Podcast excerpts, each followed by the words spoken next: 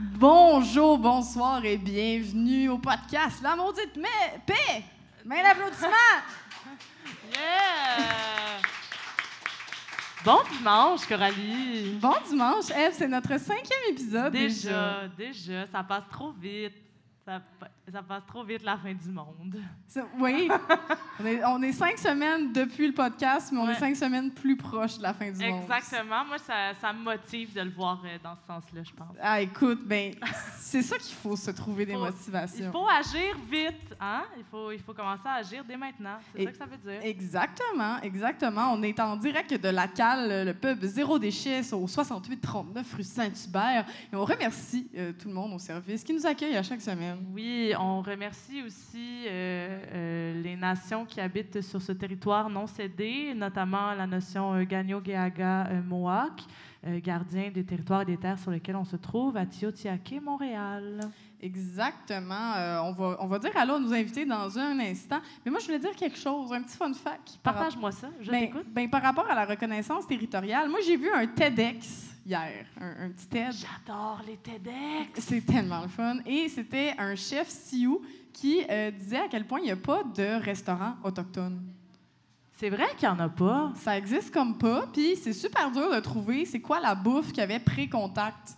Donc, pré-contact des Européens, euh, on connaît tous la bannique, euh, qui était comme un classique, mais même la bannique, il paraît que c'est pas un nom autochtone, Ah ben non. c'est un nom écossais. Ah, oh, oups. Puis on, on a donné, fait que c'est même pas un nom autochtone, la bannique, ça, ça a beaucoup de noms dans toutes les langues autochtones. Mhm, là, mhm. fait que, euh, je pense qu'ils l'ont juste mis sous un seul et même nom.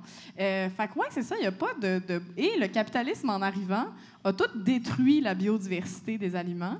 Donc, il y a plein d'aliments qu'on a pu, du maïs qu'on a pu, des tomates, qu'on- des, des aliments que les autres Ici, là, de, qui proviennent de la terre euh, ici. Oui, du vrai territoire ici. Fait que, il, il dit que c'est super difficile de se reconnecter à sa culture parce qu'on ne sait pas qu'est-ce qu'ils ont. Et souvent, et ça c'était aux, États-Unis, mais ça arrive au Québec aussi, euh, ils sont souvent sous des programmes d'aide alimentaire. Donc, ils reçoivent de la bouffe, mais c'est de la bouffe coloniale encore. C'est de la bouffe que les Américains mangent. C'est Comme- pas des aliments, des matières premières pour se, se nourrir. On leur donne. euh, Bon, on leur donne du riz, euh, du blé, Mm. du pain, des, des trucs qu'il n'y avait même pas ici à la base. vrai, ça. Fait que, euh, il dit que c'est super difficile de se reconnecter à sa culture. Euh, fait que, ouais, je trouvais ça comme vraiment intéressant de se poser la question de comme, on en mange-tu des aliments autochtones? On- la culture commence à revenir, mais comme il va aussi avoir la culture alimentaire à, à remettre en place. Et de, de réaliser que la colonisation est allée aussi loin que ce qu'on mange. Ben oui, ben forcément, ça peut nos besoins. Nos, c'est des grands vecteurs culturels quand même, la, la nourriture. euh, on parle souvent, souvent de la langue, mais euh, la nourriture, la manière dont on s'habille, euh, ce qu'on écoute, la- nos, nos façons de communiquer, euh, ça passe beaucoup par là. Puis tu sais, le repas aussi, si on y pense, c'est un, un moment social très, très fort où, où on se retrouve, où on discute, où on, on partage. Puis ça, c'est des... Je pense qu'on a... Il y a une connexion à notre, à notre nourriture qui s'est vraiment perdue. Puis pas juste la nourriture, les aliments, mais, mais la nourriture, le repas et le, et le partage et le ouais. moment de... Euh, bon, c'est très chrétien, mais j'ai été scout. Puis, euh, tu sais, non mais, non, mais même si c'est une pratique qui, vient de l'Église catholique, le fait de faire la bénédicité et de remercier le repas, euh, même si c'est pas sous une forme catholique, je pense qu'il y a là un élément très, euh, très porteur. C'est vrai, ça. Hey, on en reparlera à la semaine de l'exploitation animale, notre rapport Oui. alimentaire. Si je peux faire un segue sur notre thématique qui s'en vient dans deux semaines. Ben oui, ben on parlera de ça, mais c'est ça, j'entends. Parce que justement, on va présenter nos invités. Je trouvais que ça fitait un petit peu parce que on a Alexandre Legault, euh, qui est agriculteur et militant écologiste pour euh, Prenons la ville. Salut Alexandre. Pour la vague écologiste au municipal, oui. Ah, hey, t'es c'est vrai, c'est parce que je, me- je vous mélange là pour la vague écologiste municipale. Alexandre, euh, allô, Euh, tu t'intéresses aussi à la gouvernance communautaire, puis tu as participé au mouvement citoyen, la SAC Consigne. Oui, un petit peu quand même. Un mouvement qui a fait une belle victoire assez rapidement. Puis euh, c'était un bel exemple de mobilisation très bien ciblée qui a atteint ses objectifs. Si je me fie au titre, j'imagine que c'était pour le recyclage à la SAQ. Oui, si on donne un petit peu de détails, effectivement, c'était pour demander que les contenants de verre, essentiellement les bouteilles de vin, soient consignés à la SAQ parce qu'au Québec, les bouteilles de vin n'étaient pas consignées, puis le verre est recyclable là, quand même de nombreuses, nombreuses fois. Puis nous, ça s'en va dans le dépotoir en ce moment, là, en plus de contaminer nos bacs. euh, nos bacs de recyclage avec plein de verres cassés. là. Donc, c'était comme une urgence là, de régler Ouais. cette situation-là. Là, tu dis que vous avez une belle victoire. J'imagine que maintenant, la SAQ recycle les bouteilles de vin. Donc, suite, euh, suite à ce mouvement-là, en fait, où on invitait les gens à ramener leurs bouteilles vides à la SAQ pour faire un petit peu de pression. Moi, je peux rapprocher ça. On fait de la technique en live pour ceux qui se demandent ce qui se passe au micro. Donc, on demandait aux gens de rapporter leurs bouteilles de vin à la SAQ pour faire pression sur Mm. la SAQ parce que c'était un, des, un des, des opposants un peu à mettre en place ce projet-là. Et euh, puis assez rapidement, il y a eu de l'écoute, puis euh, ça a été en commission parlementaire. Et en ce moment, il y a un projet de loi qui est en train d'être déployé. Le projet pilote a, été dé- dé- a commencé ou s'apprête à commencer dans une dizaine de municipalités au Québec en ce moment. Wow, belle victoire. Ça, ça, ça a commencé en 2018-2019 à peu près. OK. Super, ça. Ben, c'est le fun de commencer avec une victoire comme Ouais, on dirait que soudainement, moi, c'est la- ça, c'est ça bon me de- remonte le c'est bon de moral. ça- c'est bon de les mentionner. ouais. Vraiment. Puis on a aussi euh, Jason Prince. Euh, Jason, tu es urbaniste et c'est toi qui es avec Prenons la ville.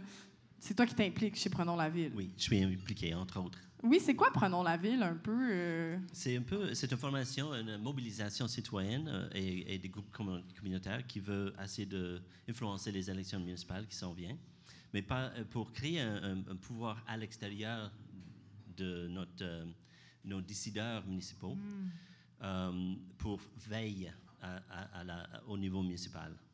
Parce qu'on on font on fait des, des promesses, puis on, on a- il y a des limites à la ville de Montréal. On peut pas, on peut pas faire certaines choses. On n'a pas l'argent pour le faire. On a des ambitions. Et il y a beaucoup de choses qui vont être dites pendant les élections. Puis euh, on espère que Prenons la ville va euh, non juste euh, essayer d'influencer les élections et euh, euh, forcer les positions par les, par, les, par les gens qui vont être élus, élus, mais par la suite, après les élections, continuer, lutter, essayer de, de protéger notre ville. C'est comme un peu les chiens de garde après des électeurs. Peut-être c'est une façon de, de le percevoir. Parfait, on parce pas que- encore décidé quoi faire. Parce que là, là, on est arrivé avec ça. Là, je viens de réaliser, on on s'est même pas présenté, on n'a même pas dit qu'est-ce qu'on disait aujourd'hui. On a trop hâte de parler cette On semaine. avait, on avait trop hâte de se jaser. On aurait dû se jaser avant. C'est on s'appelle, on déjeune. Mais euh, cette semaine, on parle de la décentralisation des pouvoirs, slash la localisation, slash du municipalisme libertaire. Il y a plein de slash parce qu'il y a plein de noms différents à ce genre de pensée-là. Donc, on est allé là-dedans. Et euh, justement, ben, c'est ça. Ça fait qu'on a deux euh, pans un peu de la on a comme deux côtés de la même médaille-ish, donc des citoyens qui veulent reprendre. Donc là, tu nous as dit pour Prenons la ville, Jason. Alexandre, c'est quoi la vague écologiste au, euh, municipal? C'est quoi la différence avec Prenons la ville que tu vois euh, vite de même? Oui, ben, la vague écologiste au municipal, je pense que ça identifie beaucoup d'enjeux que Prenons la ville ont également ciblés. Euh, nous, ce qu'on avait vu également, c'est que là, il y avait des élections municipales qui arrivaient cet automne, le 7 novembre. Euh, et puis, euh, l'année dernière, en fait, en voyant les élections arriver rapidement, on s'est dit c'est important en ce moment de se mobiliser pour nous assurer d'investir le palier gouvernemental que sont les municipalités. Euh, parce que juste rapidement comme ça, une statistique qui est intéressante, c'est qu'il y a 56 des personnes qui ont été élues par acclamation dans nos municipalités à l'élection de 2017. Fait que là, ça veut dire que sur plus de la moitié des sièges, des 8000 sièges d'élus municipaux au Québec, il n'y avait pas d'opposition sur les sièges. Et pour nous, ça veut dire qu'il y a une place à prendre, en fait, hein, pour, que, pour toutes les personnes qui se disent écologistes et les municipalités étant un palier de pouvoir un palier en fait gouvernemental extrêmement important pour des, déc- des- des- des- des décisions qui ont un impact au niveau écologique, au niveau de notre aménagement du territoire, notre occupation du territoire.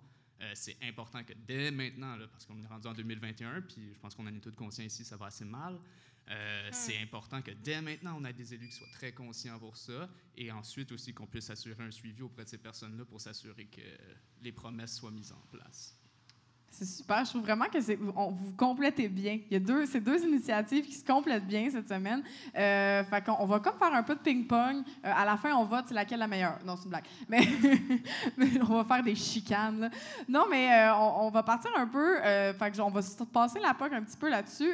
Donc, prenons la ville. Le but, c'est d'être un peu les chiens de garde après des élus. C'est quoi les objectifs concrètement de Prenons la ville, par exemple? Mais c'est en évolution.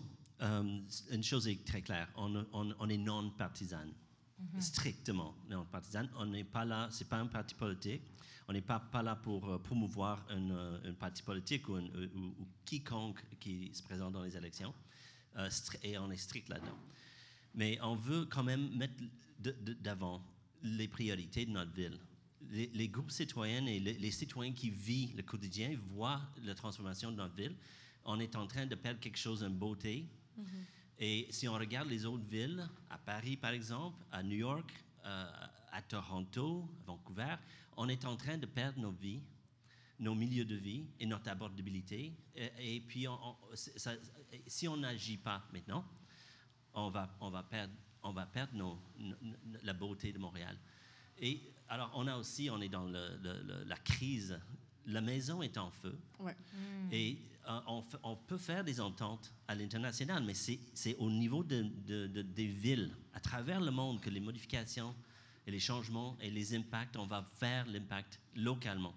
Alors, mais on n'a pas à Montréal et à travers le Canada, on n'a pas les pouvoirs ni l'argent pour effectuer les changements nécessaires. Il y a un problème.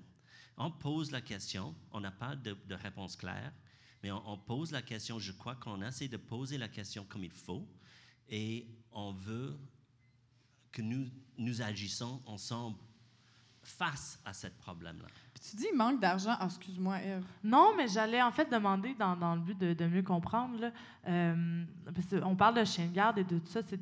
L'idée, c'est un peu de créer un, un- vraiment un mouvement citoyen qui a envie de s'assurer. Parce que je pense qu'on a souvent ce réflexe-là, on va voter puis on se dédouane un peu après de ce qui se passe politiquement. Tu sais, on, on est un, je pense qu'on aime ça dire qu'on est un bon peuple de chialeux, puis on est bon pour chialer autour de la table, mais de vraiment faire le suivi. Est-ce que j'imagine que ça doit venir aussi dans un désir de recréer des, des espaces citoyens? Parce que je réfléchissais beaucoup à la question euh, ce matin, vu que tu es urbaniste aussi. euh, euh, c'est quoi l'importance dans nos villes d'avoir des, des lieux comme, euh, comme les parcs, comme les bibliothèques, qui sont des, des, lieux citoyens où on peut se, se rejoindre sans avoir besoin de, de, de consommer ou de faire une autre activité, mais des lieux qu'on peut juste habiter? Euh, que- Qu'est-ce que tu en penses? C'est quoi la question? Oui, c'est ça. hein, Il y avait comme plusieurs questions. Non, c'est correct, c'est correct. Je fais tout le temps ça, j'espère que les gens vont embarquer. Mais, euh, On n'est pas chez ton psy, là, aujourd'hui. là. ah, ben, ben vas-y, posons des questions. T'es meilleur que moi. Je, moi, je vais faire des blagues en arrière. C'est correct. Mais non, mais je comprends, mais c'est quoi l'importance des milieux citoyens? Tu dis on perd nos milieux citoyens. C'est quoi cette importance-là de milieu citoyen? Tu sais, pourquoi la ville, ça peut pas juste être euh, l'espèce de... Là, je fais vraiment l'avocat du diable, c'est vraiment pas ma pensée. Mais pourquoi la ville, ça peut pas être le rêve des technocrates euh, qui est juste d'aller travailler puis d'y aller en char? Puis... La la ville est composée des personnes et des familles et des gens qui vivent, qui travaillent, qui jouent, qui a du fun. On est dans un bar, on est dans un milieu de vie là ici. On a une très beau, euh, très belle euh, qualité de vie. Il y, a, il y a un invité ici, une personne dans la, dans la salle avec qui j'ai parlé. Elle est partie de Paris parce que c'est devenu impossible là-bas. J'ai demandé, c'est pourquoi? Elle avait noté trois choses. Le, le logement est trop cher maintenant à Paris le qualité, le, so- le social, il y a quelque chose qui est perdu là à Paris, le social. Et aussi le- les emplois. On ne peut pas, on peut pas euh, être payé assez pour vivre à Paris. Alors, il- alors c'est, c'est pas juste à Paris, c'est à travers le monde. On, a, on est dans une, une situation, le monde entier, là, les villes, où est concentrée la, la richesse économique. Là. C'est 90% de. C'est, c'est où la richesse au Canada? hein? C'est pas les miniers, là. Ça, c'est un mythe. C'est les villes. On produit 90% de, de- de valeur, mais on a, on a le moyen, la capacité financière, c'est 8% des taxes qu'on reçoit au, ni- au niveau municipal. Alors, on va devoir renverser ça. Renverser, quasiment. C'est ça. On va devoir comme avoir beaucoup plus d'argent pour, pour faire la ville comme il faut pour les gens qui habitent là. Mais comment? Là, comment c'est ça, c'est la chose. Là? Ben oui, puis par argent, ben je vais faire un, je vais passer un peu la POC à Alexandre, mais je sais pas si t'es comme moi, t'as lu euh, peut-être Jonathan Durand-Folco, euh, parce que la vague écologiste part un peu de son initiative. On le salue, Jonathan Durand-Folco, qui a écrit À nous la ville, euh, qui est, écoute, gourou à tous, non mais, mais Jonathan écrit entre autres que la ville pourrait avoir des- des- plus de pouvoir, on pourrait s'approprier justement des richesses, on pourrait percevoir des impôts, créer des des économies, euh, une autre sorte d'économie, nationaliser des ressources au niveau municipal. Il y a tout ça qui est à faire, puis que personne fait. Je ne sais pas si après, euh, à la vague écologiste au municipal, est-ce que c'est le genre d'idée aussi qu'on qu'on qu'on parle? Est-ce qu'il y a des élus ou des candidats pour l'instant qui proposent ce genre d'initiative ambitieuse là, et pas de juste s'arrêter à « Oh, on va euh, gérer les déchets, puis euh, hmm. on va s'arrêter là ». Oui, c'est une bonne question. Je pense qu'il y a une diversité de personnes à la vague. Puis là, je me rends compte que j'ai peut-être pas exactement expliqué c'était quoi la vague au final. Je pense que j'ai parlé de ce qui nous intéressait puis pourquoi on le faisait. Mais la vague, en ce moment, en fait, c'est un réseau. Donc, euh, c'est plusieurs personnes, soit en tant que bénévoles ou en tant que personnes qui vont être candidates aux élections cet automne, ont décidé d'adhérer à la vague et euh, de, mettre en commun une certaine expertise quand on en a, ou simplement des conseils, de l'accompagnement, du soutien moral pour que, de que, le fait de se présenter aux élections, ce qui n'est pas donné à tout le monde, puis c'est pas tout le monde qui a envie de faire ça, euh, parce que des fois on est loin un petit peu de, de, ce milieu-là, de se, lancer en politique. Bien, nous, avec la vague, en fait, on voulait montrer aux gens que au municipal, euh, bah, puis même, je dirais, dans d'autres paliers de gouvernement aussi, là, mais qu'au municipal, honnêtement, c'est accessible. Vous pouvez vous présenter sur votre conseil municipal, vous pouvez vous présenter à la mairie. Si vous avez, nous, moi, ce que je dis tout le temps, puis ce qu'on dit à la vague, c'est si vous avez le cœur à bonne place, puis une tête ses épaules, comme on est capable de faire un méchant bout de chemin. Et, euh, donc, après ça, sur le, plan des idées, des projets qui sont à mettre en place, ben là, on a toutes sortes d'individus, en fait, qui arrivent avec des, idées que, la nationalisation, mettons, de, certaines ressources, j'avoue que ça n'a peut-être pas été discuté très concrètement à la vague jusqu'à présent. Mais en fait, ce qui fait partie de notre démarche aussi, c'est le post-élection. Et ce qu'on souhaite en ce moment, c'est qu'une fois que les personnes soient en poste, on soit capable d'entretenir ce réseau-là de candidatures écologistes qui ont été élues partout au Québec. En ce moment, on a des, équipes de montée dans plus de 100 municipalités euh, et ça continue d'augmenter. Euh, L'objectif, c'est que ces gens-là partagent un peu des initiatives qui sont mises en place d'une place à l'autre, que ce soit pour le logement, que ce soit pour la gestion des matières résiduelles ou que ce soit simplement de mettre en place des mécanismes de démocratie participative qui permettent de revitaliser puis de redynamiser aussi des municipalités. Nous, bon, en fait, je vais mentionner ça aussi, mais on est surtout dans un contexte plus rural ou dans des plus petites municipalités. Euh, parce qu'on s'entend pour dire qu'en termes de vitalité politique, dans les grandes villes, en général, il y a déjà des partis, il y a des places où on peut s'impliquer, puis on n'est pas nécessairement toujours satisfait de ce qui se fait, mais quand même, il y a des espaces. Euh, mais moi, je viens d'un village où en ce moment, ben, le conseil municipal, c'est sept hommes d'un certain âge, pour la plupart. En fait, il y a quelques jeunes. Euh, bref, c'est très peu diversifié, il y a très peu de participation. Bref, donc, l'idée, c'est de mettre ces gens-là en contact. Créer un sentiment d'appartenance aussi avec, avec notre, notre municipalité, j'imagine. Oui, tout à fait. Puis, puis nos lieux communs, là, on revient à ça beaucoup, là, mais on a vu dans, dans, différents événements de la vague, on, a l'occasion d'assister vraiment à, des moments où il y a des personnes qui nous partagent des choses qui ont été mises en place dans leur municipalité, puis on fait comme, hey, wow, ça, c'est pas répertorié, on n'en parle pas nécessairement dans les journaux. Comme quoi, comme quoi? Comme quoi? Ben dis-nous des bons coups, dis-nous des bons coups, des bonnes nouvelles. Euh, ben l'exemple que, que j'aime beaucoup en ce moment, c'est euh, à Petit Saguenay, qui était une municipalité qui était quand même assez, comme, bon, disons, défavorisée là, dans la, au Saguenay. Euh, municipalité d'environ 600 habitants. Euh, le maire, Philome La France, a mis en place avec son conseil et sa population différents mécanismes jusqu'à voter le budget de la voirie, donc de l'entretien des routes, en budget participatif. Et honnêtement, c'est pas le sujet le plus palpitant. Puis tu avais 200 personnes, où les chiffres, faudrait les valider, là, mais tu avais comme une bonne partie de la population qui, était, qui a assisté à une assemblée de budget participatif pour l'entretien des routes dans une municipalité. Et ça, pour moi, c'est quand même porteur comme idée, parce que ça montre qu'à partir du moment qu'on montre aux gens qu'on est capable de prendre un peu de place, puis de donner notre opinion, puis de, de s'informer sur qu'est-ce qui se passe dans une municipalité, puis pourquoi qu'on le fait comme ça, bien, dans cette municipalité-là, ensuite, dans la même séance, on a voté une augmentation des comptes de taxes parce que les hmm. gens savaient pourquoi. Et ça, euh, puis bon, la taxation foncière aussi dans les municipalités, c'est un enjeu, puis ça aussi, on peut en parler peut-être aussi, mais, mais bref, il y a, euh, pour moi, c'est un bel exemple de comment on peut impliquer davantage les citoyennes et citoyens, puis aussi en tant que, moi j'utilise le mot éco-citoyen, éco-citoyenne, on a une place à prendre aussi dans nos décisions, dans nos municipalités. Il faut occuper ces espaces-là pour demander ce changement-là et mettre l'épaule à la roue pour, pour qu'il puisse être mis en place. Puis là, pour les gens là, qui ne savent pas c'est quoi de la démocratie participative, de la démocratie directe ou peu importe ce qu'on va dire, c'est quoi? C'est-tu écrire, euh, tu écrire euh, sur Facebook que tu n'es pas contente que Valérie Plante a mis une piste cyclable dans ton stationnement? C'est quoi participer, selon vous, à la, à la, vie citoyenne? Il y a deux, deux, approches. On peut faire ça avec une quincaillerie informatique sur un site web. Et l'arrondissement de euh, le plateau a expérimenté avec ça avec succès il y a des années. Mais l'autre, c'est peut-être plus poussé, c'est plus puissante. C'est quand les citoyens euh, se, se, mènent autour de la table pour co-créer euh, et co-décider euh, comment dépenser le budget. À Montréal, on, avait une expérimentation pour, il y a 15 années dans laquelle j'ai assisté. Notre, un membre de notre exécutif à Montréal a écrit un livre sur le sujet. alors, on a, ici même des racines d'une pratique une, connaissance de comment.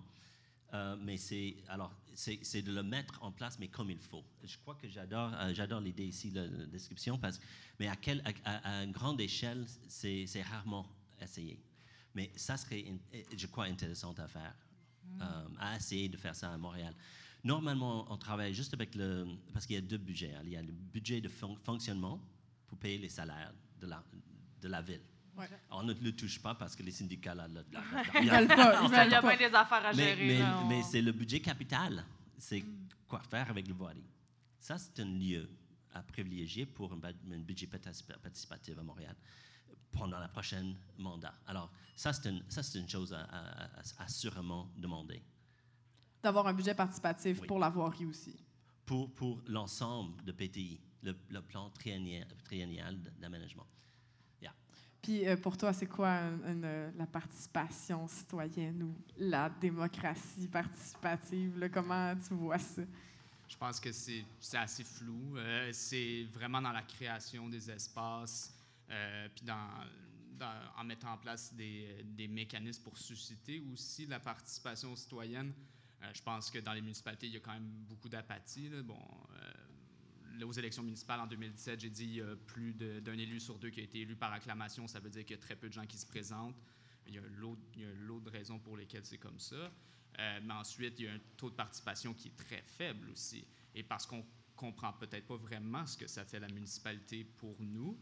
Euh, fait que ça, pour moi, je pense qu'il y a une certaine forme d'éducation populaire qui doit être faite euh, dans ce sens-là. En ce moment, nous, dans la région, dans la région où on habite, dans Brom-Missisquoi, on est à, on est à Denham.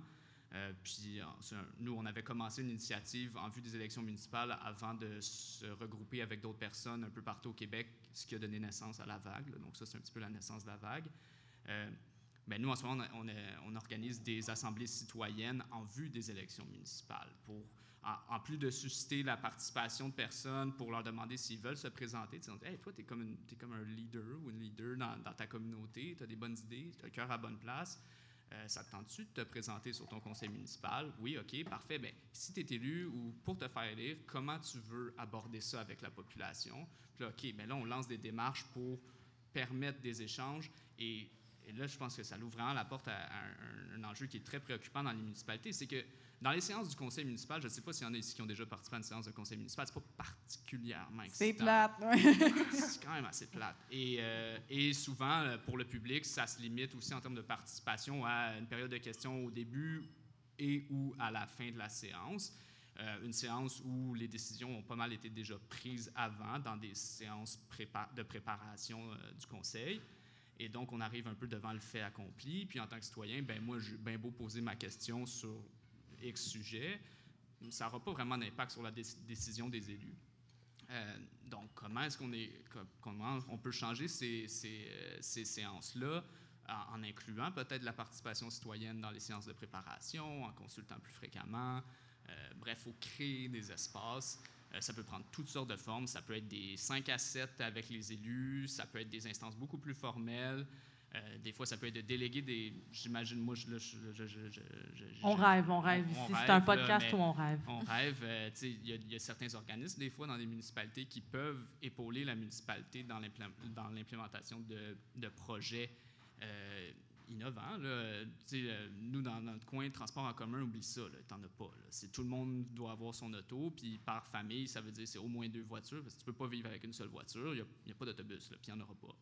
Euh, Il n'y a pas de métro, puis ça non plus. Euh, fait tu ultimement, il va falloir que les municipalités mettent en place probablement des flottes de véhicules qui peuvent être partagées par différentes familles dans, dans la municipalité. Mais j'entrevois que ça peut être compliqué pour une municipalité de mettre ça en place. Mais après ça, est-ce qu'il peut y avoir des partenariats avec des organismes dont le rôle pourrait être de, euh, de gérer ces- ce type de projet-là, ou comme des quincailleries euh, numériques, où on se prête des outils, on fait des trucs comme ça? Bref, c'est en créant des espaces comme ça, puis la forme, elle peut être... euh, Jason, ça a l'air de t'habiter, là. Vas-y. Ouais, ouais. Euh, on n'a pas encore décidé euh, que, que faisons-nous, prenons la ville par la suite, après les élections. Mais on- on- on- juste, je, vais, je, je vais devoir mentionner que la ville d'Ottawa, les, les organismes communautaires et euh, les formations semblables à, à- à la nôtre, a, a publié le, le budget alternatif. Euh, Ça, c'est ça, c'est définitivement quelque chose à, à regarder.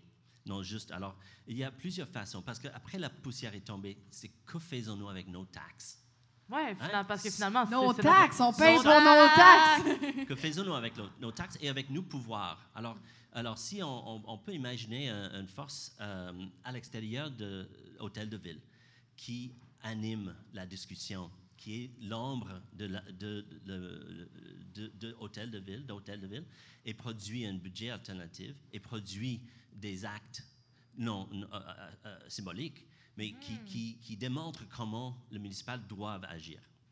Et puis là, moi, je vais rentrer. Moi aussi, j'ai plein d'affaires à dire Ouais, là je, je sais, ça vous habite, là. C'est beau à voir. Mais moi, ça n'a pas de bon sens parce que moi, le municipalisme libertaire, c'est honnêtement mon idéal politique. Euh, C'est quelque chose que je. C'est quoi ça, le municipalisme libertaire? Euh, Ben, je, je vais te le dire, ben, ça ressemble un petit peu à ben des théories anarchistes, mais de, de, de gérer toute la, la- tout notre territoire en petites communes, puis à- que les communes se parlent, puis que là, c'est de même qu'on gère ça, mais qu'on gère plus au niveau citoyen, plus petit, que tout le monde gère son affaire. Des gouvernances proches du monde. Exactement, Parfait. proche des humains. Puis ce que je voulais dire là-dessus, c'est que justement, avec ce que tu as dit, Alexandre, je passe la POC là-dessus de, euh, par exemple, en Inde, ils ont commencé à faire des euh, regroupements citoyens de, de cyclistes euh, pour demander c'est où qu'on devrait mettre des, des, des lignes, de- des voies cyclables pour que ça soit bien aménagé dans le quartier. Et là, je dis cet exemple-là parce que, par exemple, à Laval, j'ai entendu beaucoup de cyclistes de Laval chialer là-dessus, c'est que c'est pas, on peut pas passer d'un quartier à l'autre à Laval. Donc, ils ont fait des belles pistes cyclables à côté,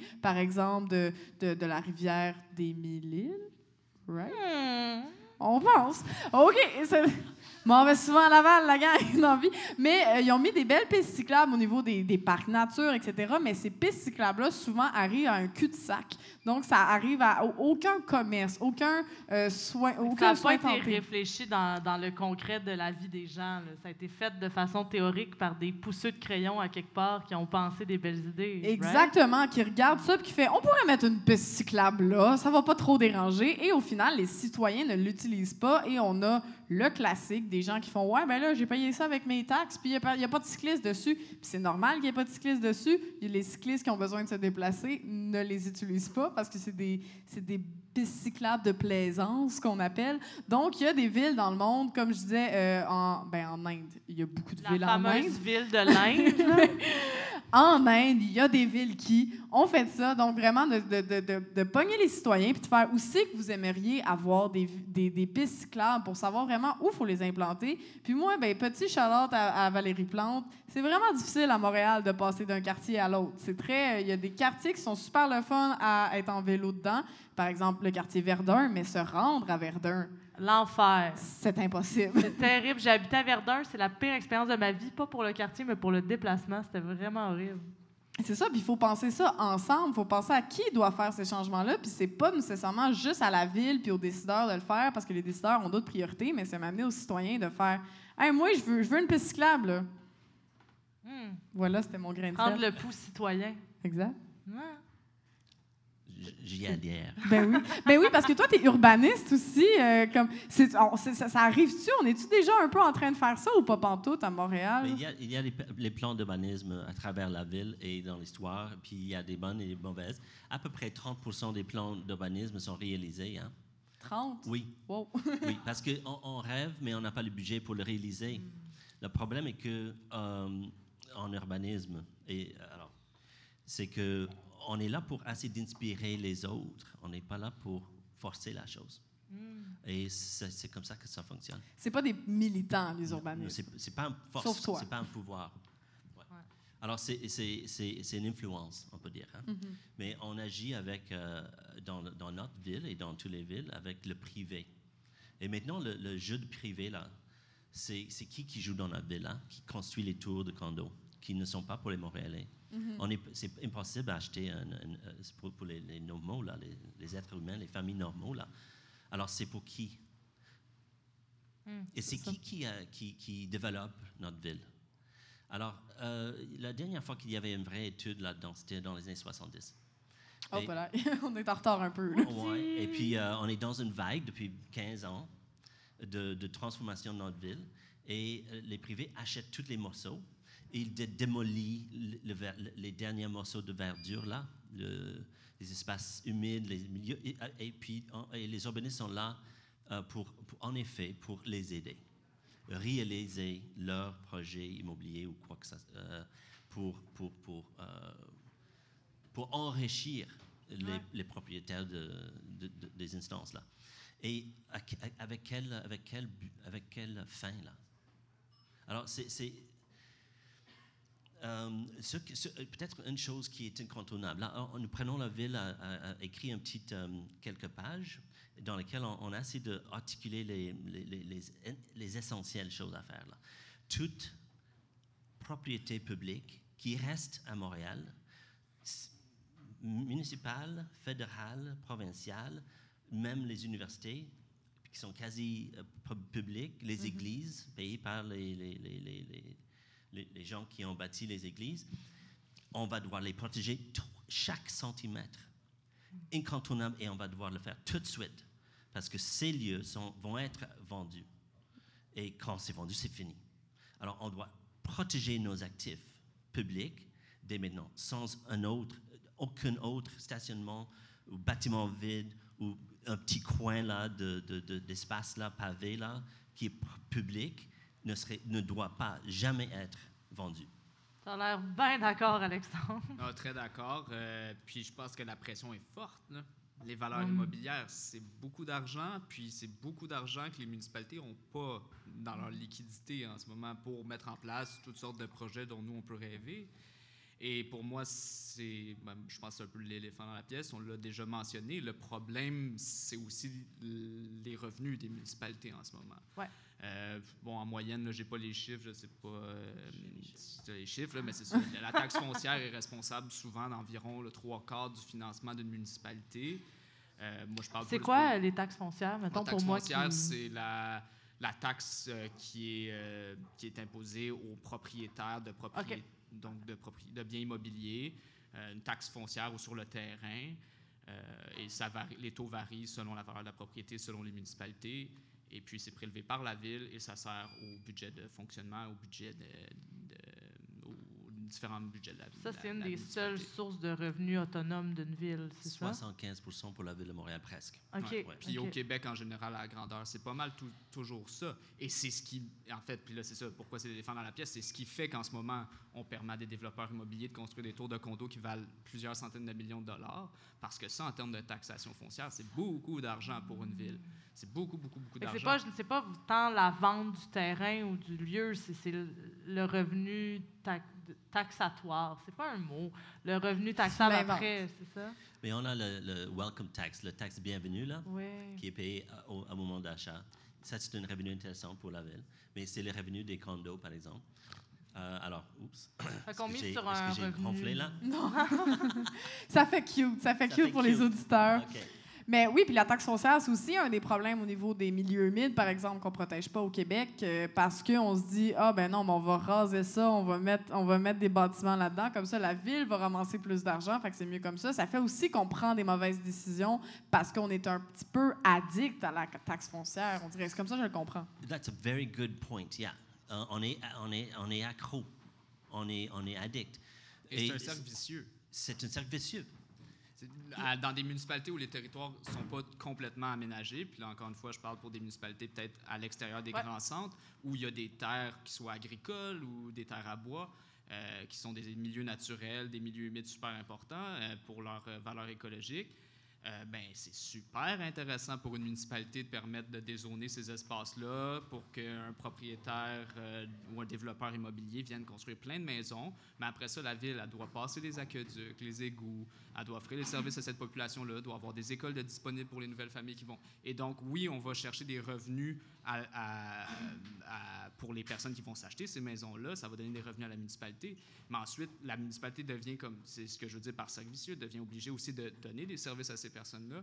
Et bref, on, est dans cette boucle-là dans pas mal toutes les municipalités au Québec. Où on est, c'est, le problème de l'étalement urbain au final. Est-ce qu'on a, est-ce qu'on a des idées potentielles de solutions à ça, ou si on voit le problème, mais on, je ne sais pas si ça a des pistes de solutions. Ça n'a pas obligé d'être nous, ici, on n'a pas besoin que les projets soient complets. On accepte les demi-idées, les bouts de rêve et les, morceaux de whatever. Oh, ça paraît tellement que tu es une poète. Ah, c'est beau, Avec hein? demi-idées et bouts de rêve. Madame, je vais me faire tatouer ça. OK, non, mais allez-y, excusez, je voulais souligner ça. Mais il y a un euh, règlement des, des, groupes communautaires qui peuvent protéger les, terrains de golf, par exemple. Il y a à peu près une quarantaine dans, dans la région de Montréal. Et ils sont, ils sont maintenant euh, euh, menacés d'être d'être achetés et développés. Les terrains de golf. Oui. Les, non, les, les, euh, les, terrains de golf. Les terrains de golf. Juste un exemple. Alors, la Formation des citoyens veut une modification de la loi sur l'expropriation pour permettre les municipalités de les acheter. Hmm. Changer la loi pour permettre et accélérer l'acquisition de ces terrains pour les protéger par la suite. Et, puis, on, a un, moment, un peu de momentum, mais ça prend un acte, un changement de la, à la province. Regarde, on parle qu'il y a trois niveaux de gouvernement euh, au Canada, mais il y en a deux.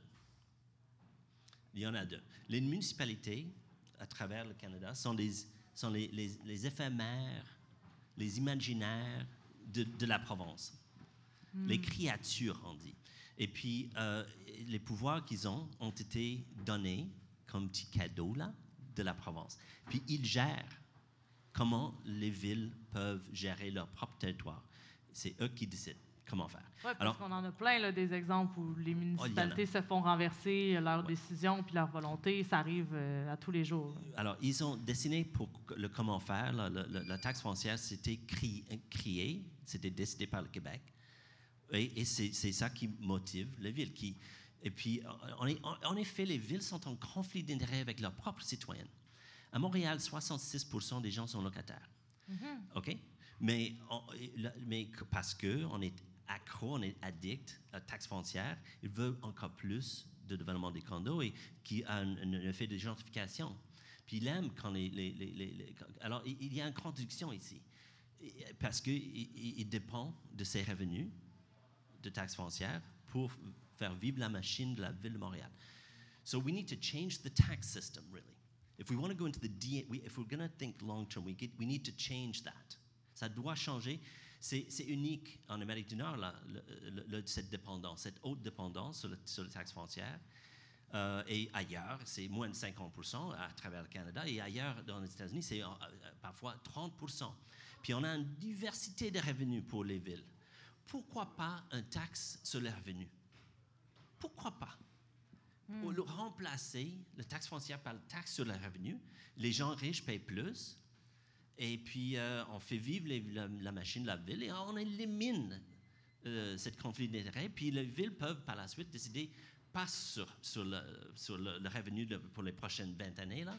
Ils ne vont pas prendre les décisions sur ça. Actuellement, ils le font. Hmm.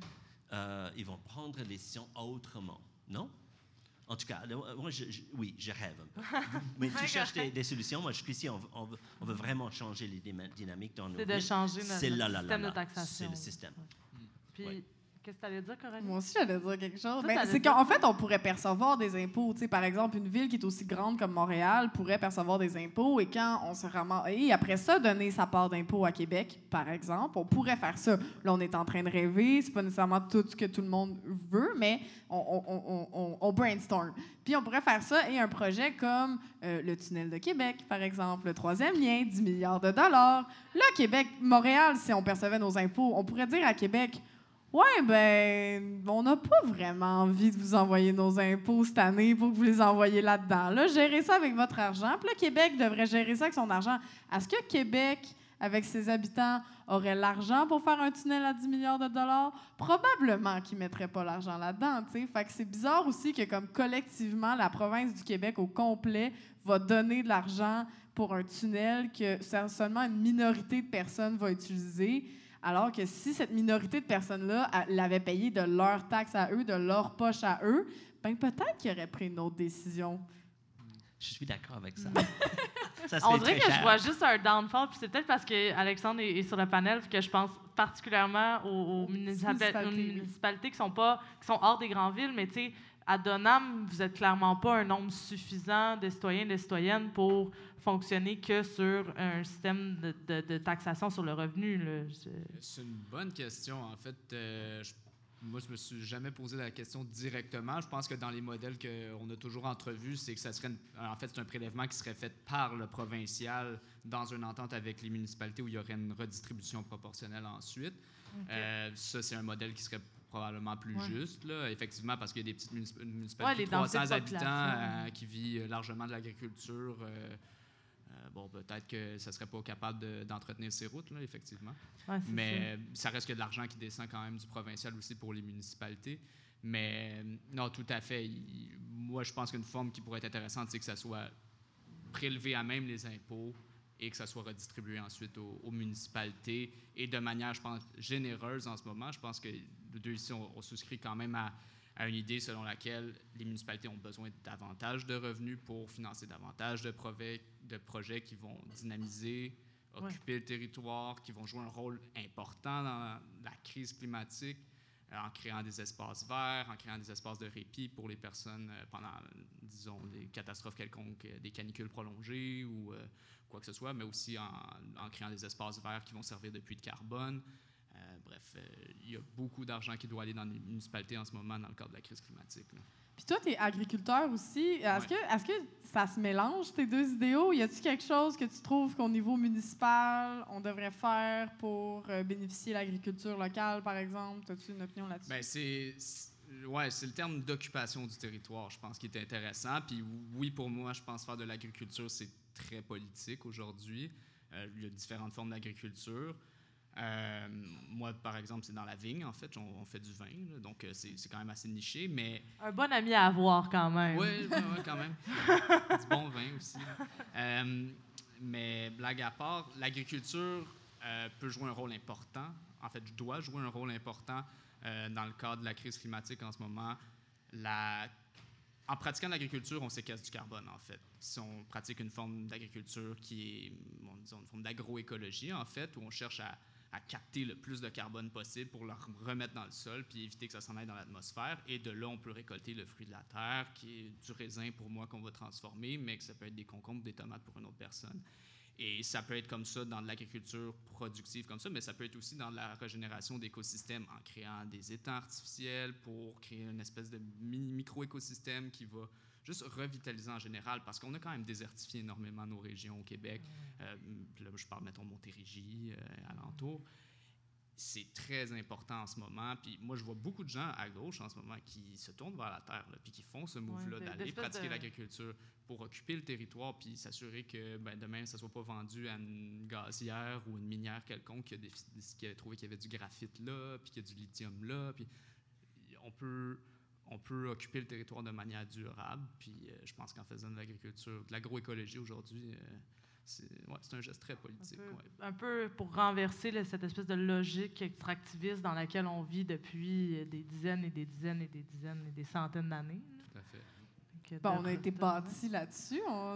oui, c'est pas mal à cause de ça qu'on est ici, nous autres, en tout cas. oui, nous autres. mais, mais vas-y, Jason, voulais-tu rajouter là-dessus? Pas. Ben, juste à, constater que Montréal se trouve dans, dans, un des trois grands euh, et riches euh, euh, parties d'Amérique du Nord, là, agricole. Mm-hmm. OK? Et dans, le, dans le River Delta, de, ultra, ultra productive. Puis on est en train de, de, de, construire les distantes. Mm.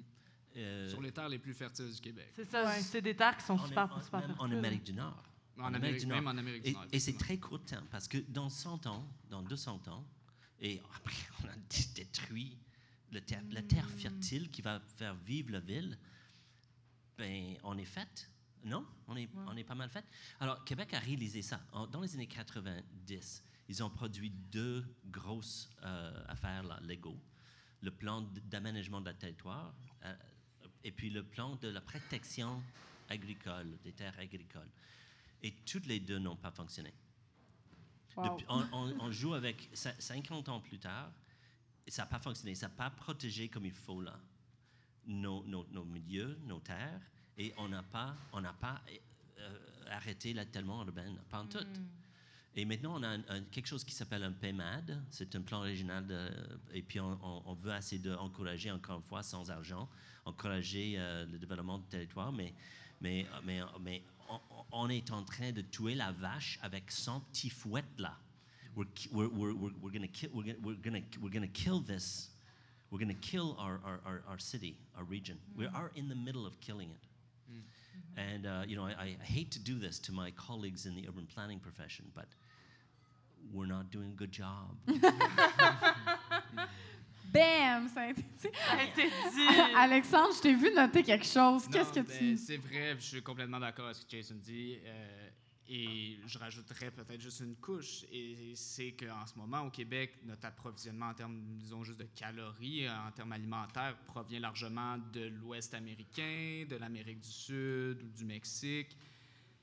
C'est des régions qui sont hautement à risque dans le contexte des changements climatiques, dans la mesure où on a une augmentation de la température planétaire qui dépasse le 1,5 degré, ce qui en passant va être atteint en 2025. On l'a vu avec les derniers rapports du GIEC. Chin Chin. Euh, genre, ça, ça va faire très mal et ça va faire qu'il y a des régions en ce moment qui sont notre garde-manger, outre-mer, ben pas outre-mer, mais comme à vraiment loin. Ces, places-là ne seront plus à- en mesure de produire comme elles le produisent en ce moment. Et nous, si on n'est pas prêt à se nourrir et potentiellement devoir nourrir beaucoup d'autres personnes sur la planète avec nos terres, euh, on va passer un sacré quart d'heure. Donc, on a besoin de commencer à réfléchir à ça tout de suite. Puis d'ailleurs, en fait, je vous inviterais à faire peut-être un petit épisode de podcast là-dessus. Je pense que ça pourrait être intéressant de parler d'agriculture. C'est un gros enjeu pour, C'est- le, pour les prochaines années. C'est clair. Fait que là, euh, pour résumer la situation, on a une des terres les plus fertiles, puis on a construit le Apple Store 1030 dessus. Nice! c'est sage, ça, hein? C'est très sage, ça. C'est sage, mais c'est aussi que je pense qu'on oublie historiquement un peu de comment les villes sont arrivées. Tu sais, à Montréal, il y avait des fermes, il y a encore des fermes dans la circonscription de M. Legault, hein, dans Sainte-Anne-de-Beaupré, mais il y avait des fermes partout à Montréal. C'était comme ça. Et c'est que ça grossit l'étalement urbain, ça grossit avec les usines et tout ça, mais à la base, le pourquoi on est ici, c'est parce que ça poussait, c'est parce qu'on avait besoin de la terre, c'est parce que les régions et les banlieues produisaient de la nourriture pour les grandes villes comme Montréal. Donc, c'est un peu fucked up que comme on est ici à cause de la bouffe et on a pavé ça. La bouffe et l'eau. et l'eau. Mm. Et on a tout détruit. Puis je voulais, je voulais, on a reparlé de la taxe foncière tantôt, mais je voulais aussi jaser de. Je voulais partir là-dessus parce que, comme je dis, c'est mon, c'est mon dada, moi, la municipalité. Et euh, de- dans le livre de Elena, que je. Elena, je vous cherche le nom, là. J'ai pas le nom. Ah oui, Elena Norberg Hodge, que je vous recommande, qui s'appelle Localism is our future.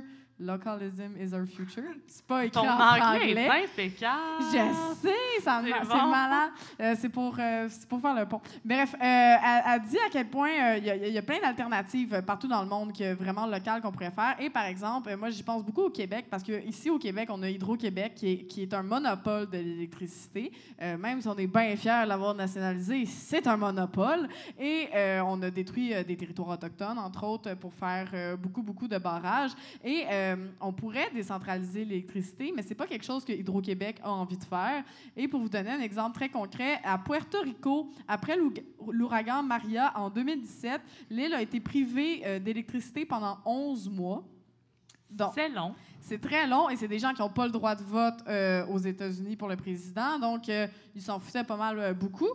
Donc, les, les États-Unis n'ont rien fait et il y a des gens, des initiatives locales qui ont décidé de prendre en main ça et qui ont décidé de distribuer des panneaux solaires aux localités. Et maintenant, on est rendu avec plus de 35 communautés à Puerto Rico qui ont leurs propres panneaux solaires et ils peuvent même vendre l'électricité à d'autres économies autour. Donc, ils ont créé eux-mêmes leur richesse, ils l'ont décentralisée, puis maintenant, il y a beaucoup de ces communautés-là qui ont même plus besoin de l'apport en électricité des États-Unis, donc ils sont rendus quand même indépendants de ça. Et on se rappelle aussi qu'aux États-Unis, la majorité euh, de l'énergie, c'est de l'énergie pétrolière, du charbon et ou de du nucléaire. Alors là, eux, ils se sont débarrassés de ça parce qu'ils ont été face à, euh, au fait qu'il n'y avait plus d'électricité. Donc, on pourrait reprendre aussi des modèles comme il a été fait ailleurs, et c'est quand même un peu encourageant là-dessus, de cette décentralisation des pouvoirs. C'est oui les pouvoirs, oui se parler en citoyen, mais c'est aussi la décentralisation d'une économie euh, ou la décentralisation énergétique. Donc, même si au Québec, on est bien content d'avoir euh, Hydro-Québec, il faudrait aussi penser à la décentralisation de cette énergie-là pour que tout le monde puisse en profiter. Mais au, Québec, il y a à peu près une, demi-dizaine de villes qui contrôlent leur propre euh, hydro. Et euh, ils achètent en gros de Hydro-Québec et ils, ils, euh, le- euh, la machine localement, entre autres la ville de Westmount, depuis des décennies. OK. OK, alors pourquoi pas un Hydro Montréal? Alors, c'était une proposition dans le chapitre que j'ai écrit dans le livre que, que- qui va être publié dans deux semaines. Euh, un Qui est guide citoyen de. Montréal Ah, voilà. un petit plug. Um, puis euh, la proposition, c'est intéressant parce que si on peut contrôler notre propre, on achète, on- ne on va pas détruire Hydro-Québec, on va acheter en, en- en bloc et on va créer notre propre réseau de distribution. On peut par la suite jouer avec, euh, avec euh, des bénéfices pour les, les- les gens qui installent euh, géothermie. ou on peut faire euh, réduire le coût pour certaines, pour le métro par exemple. On peut éliminer le 160 millions qui paye actuellement pour, Hydro-Québec pour encourager, alors pour réduire et, et réduire le, le, le coût de transport en commun.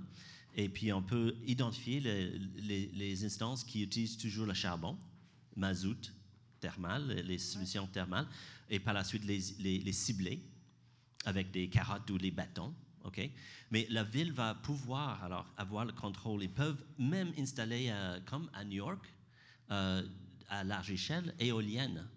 Alors, il y a tout, et puis pour réduire le coût. Alors, il y a toutes sortes de possibilités. Mais c'est certain que tous les, les, observateurs de, de l'évolution de, de- de, euh, énergie, Ouais. c'est que c'est, ça, ça va devenir petite et locale. Mais Ça, moi, je continue certain. à. J'arrête pas de penser depuis tantôt. à- on, a- on avait reçu Pascal Youn euh, au deuxième épisode du, au deuxième épisode du podcast. Puis Pascal nous parlait que dans, dans, un des projets de, coopérative euh, immobilière où, il réside, euh, il se chauffe avec l'énergie produite par le building d'à côté, qui est une, entreprise technologique qui a donc énormément de serveurs Internet qui produisent une quantité de chaleur astronomique. Il se sert de cette énergie-là pour se réchauffer.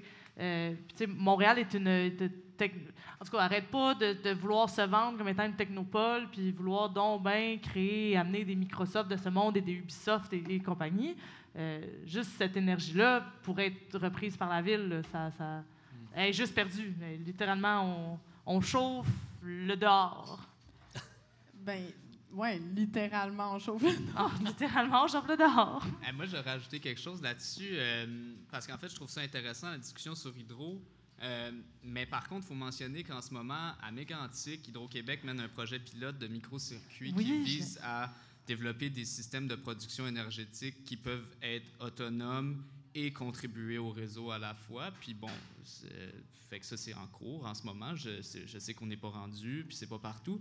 Mais il y a quand même une intention d'aller dans cette direction-là, puis je pense qu'ils en sont conscients. Euh, puis ensuite, cette réflexion-là, ça a spiné dans ma tête euh, depuis en t'écoutant parler, Jason. Puis ça m'a fait me questionner l'idée de, donner, mettons, aux municipalités une certaine responsabilité en termes de gestion des énergies à un niveau très localisé. Euh, et là, je me suis demandé si, admettons, chaque municipalité, parce que là, on est dans le thème de la décentralisation, donc c'est intéressant, si on demande à chaque municipalité de euh, administrer localement son énergie, qu'est-ce qui devient du rôle d'Hydro- d'Hydro-Québec?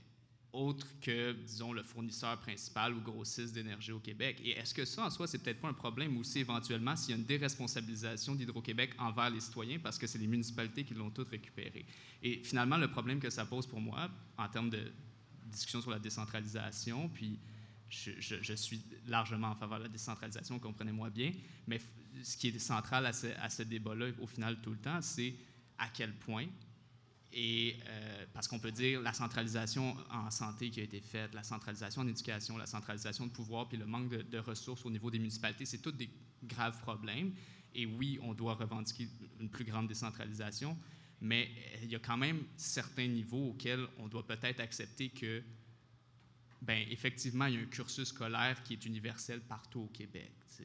Et donc, euh, Hydro-Québec, pour terminer mon exemple, Hydro-Québec a le rôle de s'assurer qu'il y a de l'électricité partout disponible équitablement sur le territoire du Québec et il ne doit pas euh, sous-contracter euh, euh, ce partage de l'énergie-là. Et c'est dans la façon dont on le fait que c'est important de s'attarder à ces détails-là, finalement. Ah, Il y a à peu près une quinzaine ou vingtaine d'années, Hydro-Québec était une seule entité.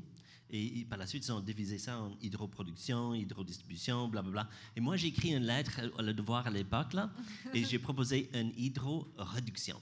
Parce que les néga- mé- négawatts, on peut, si on, incite les gens à réduire la consommation, par contre, ils ont, ils ont été en train d'essayer de vendre chaque mois dans mon, mon fac- ma facture, là, une machine qui, euh, qui est encore plus grand pour le, chauffe- le chauffage de l'eau, pour la famille, blablabla, grand, grand, grand. Il veut, il veut encourager la consommation.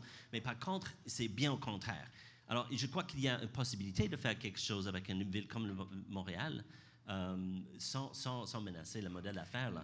Alors, je- à explorer, c'est une- Je, fais- je un beau faisais débat. je beau seulement. Non, mais poser c'est un beau débat. Non, mais C'est intéressant, puis je pense qu'on a souvent cette idée-là de la décentralisation des pouvoirs puis de la municipalisation comme un retour à des silos fermés, Mhm. alors que l'idée, au final, puis c'est un peu ça avec la vague écologiste au municipal, c'est de, créer un réseau de gouvernance décentralisée qui peuvent se parler puis s'entraider. Il n'y a personne qui veut euh, arrêter de se parler. Puis je, un peu, on, va en reparler dans d'autres épisodes du podcast aussi en parlant de solidarité internationale puis de responsabilité. Mais je pense que la même chose s'applique euh, au niveau des, muni- des municipalités. Une grosse ville comme Montréal a une part de responsabilité à jouer sur les, communautés qui l'entourent, les régions rurales qui l'entourent, le- ne serait-ce que parce que forcément, on va continuer à être la localité qui produit le plus de déchets. Qu'est-ce qu'on fait avec ça, puis comment on s'organise avec les communautés qui vivent autour de nous. Il va, va falloir que le monde se parle, Mais euh, comme faut- on dit. Mais il faut que le monde se parle. Puis euh, je voulais conclure avec, avec Hydro-Québec sur, sur quelque chose justement au, au niveau de la réappropriation des pouvoirs. Hydro-Québec, on dit souvent que c'est public, mais comme tu l'as dit, c'est plein de petites affaires. Il y a bien des affaires là-dedans qui sont privées. Euh, et aussi, il y a des décisions qu'on n'a pas nécessairement le droit d'avoir et que je pense qu'on devrait avoir, surtout quand c'est nationalisé comme ça. Je pense que les citoyens devraient se réapproprier cette énergie-là. Euh, un exemple bien simple. Savez-vous ça qu'il y a bien des alumineries au Québec que eux, ils ne payent pas l'électricité? Mais par exemple, la- la STM, depuis 2013, paye un plein tarif sur l'électricité, n'a même pas de petit rabais sur l'électricité. Donc, pourquoi on donne de l'électricité aux alumineries et on la donne pas à la STM, par exemple? C'est Pire une que très bonne question, ça. Mais, mais pire que ça, c'est que cet aluminium-là est exporté aux États-Unis pour être transformé, pour qu'on le rachète transformé ici ensuite en canette. Ah, j'adore l'économie, quel beau sujet! C'est ça, c'est fâchant. Mais ça, ça fait de. C'est ça qu'on on parle. Il faut, faut réduire ce circuit-là. Donc, justement, on l'envoie aux États-Unis. Pourquoi on le fait pas ici? Pourquoi on, on ramène pas ça? C'est aussi le même problème avec le bois. Le bois fait vivre des municipalités au Québec, mais malheureusement, il est transformé en Chine, aux États-Unis, alors qu'on pourrait aussi le transformer ici. Et ça garderait des jobs, puis on serait pas obligé de couper toute cette forêt-là. Hey, voyez comment c'est riche comme sujet! On pourrait en faire euh, des, des épisodes d'entre 2, 3, 4, 5, 6, 7. Allez, arrête-moi, je vais continuer comme ça jusqu'à ce qu'ils soient rendus 8 heures. Ben, vas-y. Non, 11, 12, 13. Non, mais on pourrait quasiment faire une saison complète juste sur, sur la le, le municipalisme, sur la localisation, sur à quel point on a un pouvoir en tant que citoyen, citoyenne, puis qu'on doit, on doit le reprendre. Justement, pas le laisser, je pense, à des instances qui sont plus grosses que nous, mais de reprendre ça plus proche. Des bouts de rêve. Non, Des beaux bouts de rêve. Mais merci d'avoir été des nôtres. Euh, faut, faut qu'on s'arrête parce que c'est ça la vie. Mais on a une dernière question quand même. Ah quoi oui, on a une dernière question. C'est quoi la dernière question? C'est la maudite paix? C'est quoi pour vous la maudite paix? C'est Qu'est-ce qui, qu'est-ce qui ferait que... C'est quoi votre idéal de société à vous, en quelques phrases si possible? Mais, je- mais vous pouvez un peu... dé- Qu'est-ce qui serait... C'est ça, la maudite paix? Comment ça irait bien? Plus tard. Quoi votre idéal? Mais on, a, euh, on invite les, les lecteurs, auditeurs de, euh, de signer la pétition, la, la chose, la- la- la- l'espèce de manifeste Prenons la ville. Euh, Il y a une pétition, un a- manifeste à signer. il y a une- oui, il y a, il y a une mobilisation citoyenne. Et puis de, le- de le lire et de, et de le sout- et de le soutenir. Alors, euh, alors ça, c'est une chose. Je crois que le- un ami à moi m'avait dit il y a 20 années, j'étais un peu perturbé là, elle m'avait dit que le seul milieu euh, d'importance, c'est le municipal. Elle a dit ça, j'ai beaucoup de respect pour elle. Elle avait dit ça sans, hésitation, avec, fermement là. Mais elle n'a pas expliqué le pourquoi. Et je, travaille depuis 20 ans sur la- à- une réponse claire à ça. Euh, pour moi, l'avenir du Canada passe par le municipal. Et je crois qu'on va devoir essayer de faire en sorte que, que, que nous sauvons la qualité de vie de nos, de, nos, de, nos, de, nos, de nos milieux de vie, de nos quartiers, de nos villes. Et ça, ça prend quelque chose, je ne sais pas exactement quoi, mais ça va prendre quelque chose de grand là. De grand et de sérieux citoyen là. Transversal, la, popula- la population doit monter et de, de- de demander, d'insister et, et d'avoir ça. So, you know, that, ça c'est peut-être. Je veux une mobilisation citoyenne de la Bon, grande échelle. parfait. Yes, on aime ça! Toi, Alexandre, c'est quoi la maudite paix? Euh, ben, très d'accord avec C'est Jason, la guerre. en fait. C'est ça, aux armes. Mais moi, je pense qu'en ce moment, puis je l'ai mentionné en, en d'entrée de jeu, il y a une place qu'on peut prendre, puis il faut déjà qu'on l'occupe. Et on a attendu pas mal trop. On est en 2021, la planète s'apprête à sauter, on est pas mal en retard. Cet automne, il y a des élections municipales, il y a tellement de choses qui peuvent être changées par le palier municipal. Il faut dès maintenant, pour n'importe qui qui se dit Moi, j'aimerais ça faire partie de la solution, c'est présentez-vous au conseil municipal en tant que candidat ou allez voir vos élus, puis là, là commencez à travailler ensemble pour dire qu'est-ce qu'on peut changer dans notre municipalité. Un, pour réduire puis atténuer la crise climatique dans notre municipalité, puis nous préparer à en vivre les conséquences parce que ça sera pas drôle si on n'est pas prêt. Donc, présentez-vous aux élections, aidez des candidats à se faire élire. Il faut que ce soit des personnes écologistes. Puis déjà là, on va être bien parti. Puis moi, je vais avoir la maudite paix le jour où, en tant que citoyenne et citoyen, on va reprendre le pouvoir politique qui est déjà disponible pour nous. Il y en a de la place qu'on peut prendre. Prenons-la. Puis après ça, à partir de là, ben, on construit puis on va en chercher plus. Hey, je suis primée, là. J'ai l'impression de sortir du gym, man. J'ai goût d'aller me battre dehors. Ben, c'est ça qu'on fait. On a, on a demandé à des élus de venir se battre devant. euh, J'arrête pas de dire qu'on va se battre. Qu'est-ce qui se passe? Je sais pas, Qu'est-ce qui se passe? C'est euh, la lune. On est en- dans la saison des Vierges. Merci, Merci. Jason et Alexandre. Merci vraiment d'être venus à notre podcast. Je pense que c'est vraiment intéressant. Il y a plein de pistes de solutions à explorer.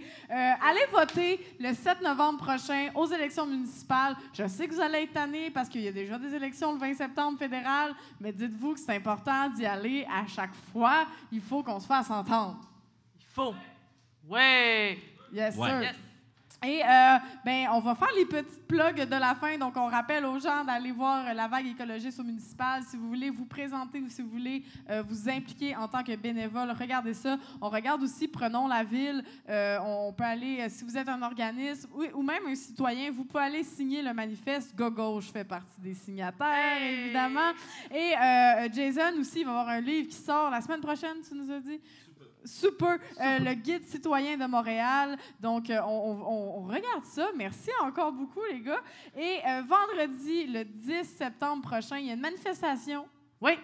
Dans le cadre de notre semaine sur l'antiracisme, on a une manifestation Le racisme systémique existe. Cessez les excuses systématiques. Yeah, joli. Elle est bonne, hein? Ouais. On se rejoint où, Coralie? On se rejoint où?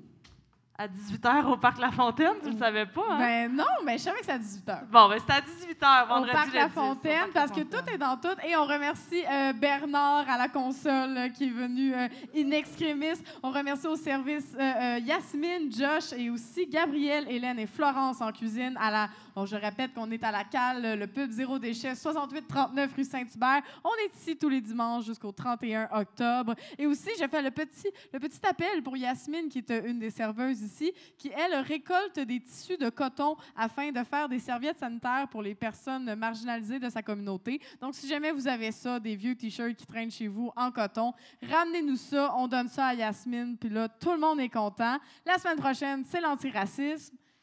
GoFundMe? Oui, on va aussi. J'aime te dire juste GoFundMe.